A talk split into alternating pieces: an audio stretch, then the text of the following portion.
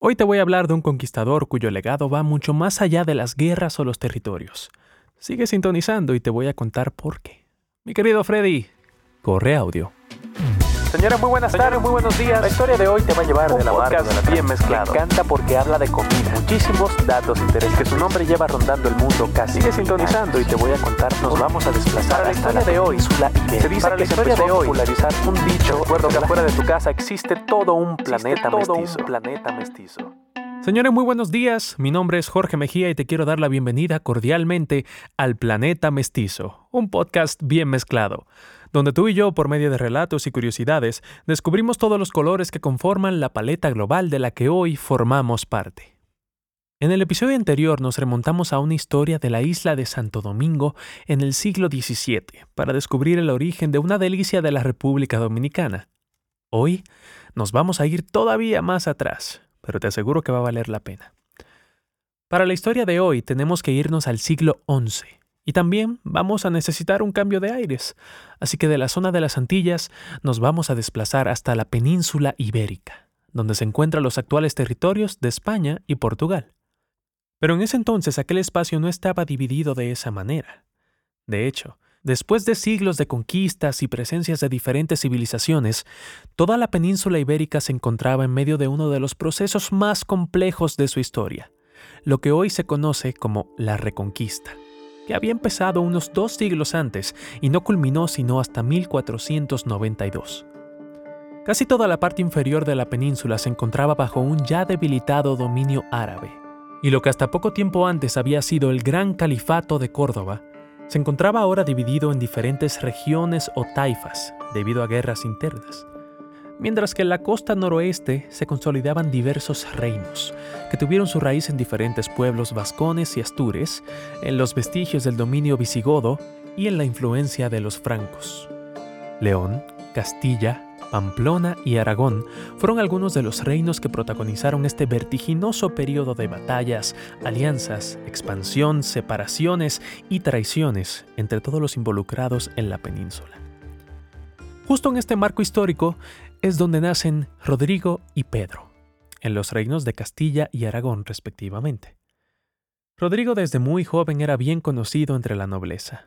No solo estaba bien educado en las letras y la escritura, sino que también se le descubrió un talento enorme como guerrero y estratega.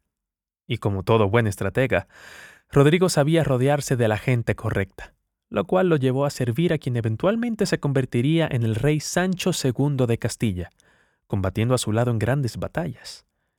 Quizás lo único que representaba algún desafío para el guerrero era el tamaño de sus ambiciones. Su camino no fue exactamente uno de lealtad incondicional. Rodrigo era muy consciente de su potencial y sabía que ese poder tendría que usarlo eventualmente para su propia gloria.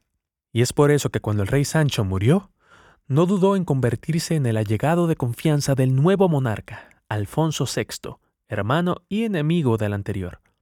Y cuando este último lo desterró por un desacuerdo, Rodrigo nuevamente no titubeó y empezó a valerse por sí mismo como un caudillo independiente en territorio musulmán. Y aunque en ocasiones sirvió en algunas de las taifas árabes, al poco tiempo decidió empezar en esos territorios musulmanes una trayectoria de saqueos y conquistas que hizo su nombre resonar en toda la península. La más importante de ellas fue la conquista de Valencia en el año 1094, donde se proclamó Príncipe Rodrigo el Campeador. O, como muchos otros lo conocían, el Cid. Así es, las hazañas del caudillo Rodrigo Díaz de Vivar fueron tan memorables que se convirtieron en la inspiración de uno de los cantares de gesta más importantes de la época, el cantar del mío Cid, y lo llevaron a ser recordado como un personaje legendario del período de la Reconquista.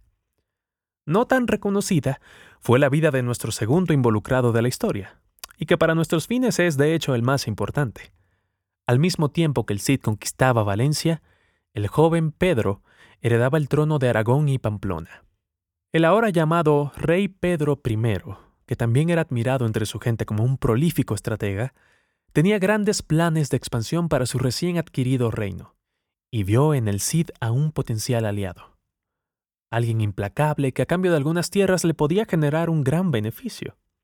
El primer objetivo ya lo tenían, la ciudad de Huesca, y una vez establecida la alianza, en 1906 se desató la batalla de Alcaraz. La victoria de Pedro y su aliado fue tan contundente que se dice que pareció que el rey había llegado a reclamar una tierra que ya era suya. Y hasta existen leyendas populares que cuentan que San Jorge apareció sobre la corona del rey, sellando así la derrota de los musulmanes, cuyos esfuerzos de resistencia fueron mínimos e inútiles. Y bueno, ustedes, oyentes, al igual que Freddy en cabina, se preguntarán a dónde queremos llegar con todo este lío de batallas y conquistas. Pues resulta que justo a raíz de ese encuentro, se dice que se empezó a popularizar un dicho entre la gente.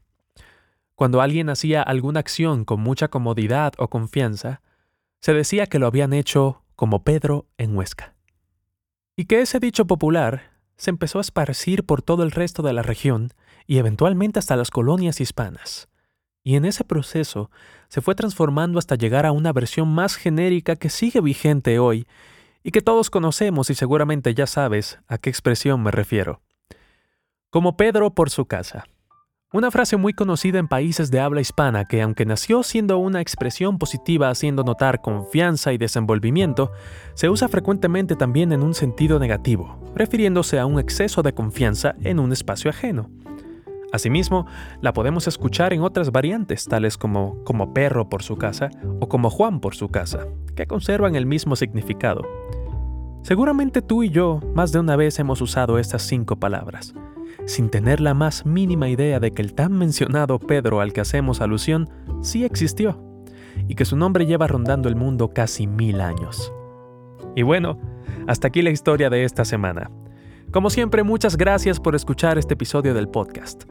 Recuerda seguirme en redes sociales, Planeta-Mestizo en Instagram y Planeta Mestizo 2 puntos, un podcast bien mezclado, en Facebook. Ahí los espero para que abramos un poco la conversación. Les voy a estar contando otros datos curiosos y me encantaría saber si ya conocían el origen de esta frase y si conocen alguna otra historia interesante respecto a ella o alguna otra expresión popular de donde vives. Pero bueno, esa conversación seguirá sucediendo en los medios. Señores, ha sido un placer. Los espero con un nuevo episodio disponible todos los jueves desde las 8 a.m. hora central de México. Mi nombre es Jorge Mejía y te recuerdo que afuera de tu casa existe todo un planeta mestizo. Sigamos conociéndolo en la siguiente edición. Freddy, vámonos. Para descubrir el y una vez establecida la puedo decirlo mejor. de la península se encontraba bajo un ya de no. Toda la península ibérica se encontraba en medio de una casi toda la parte inferior de la ya basta.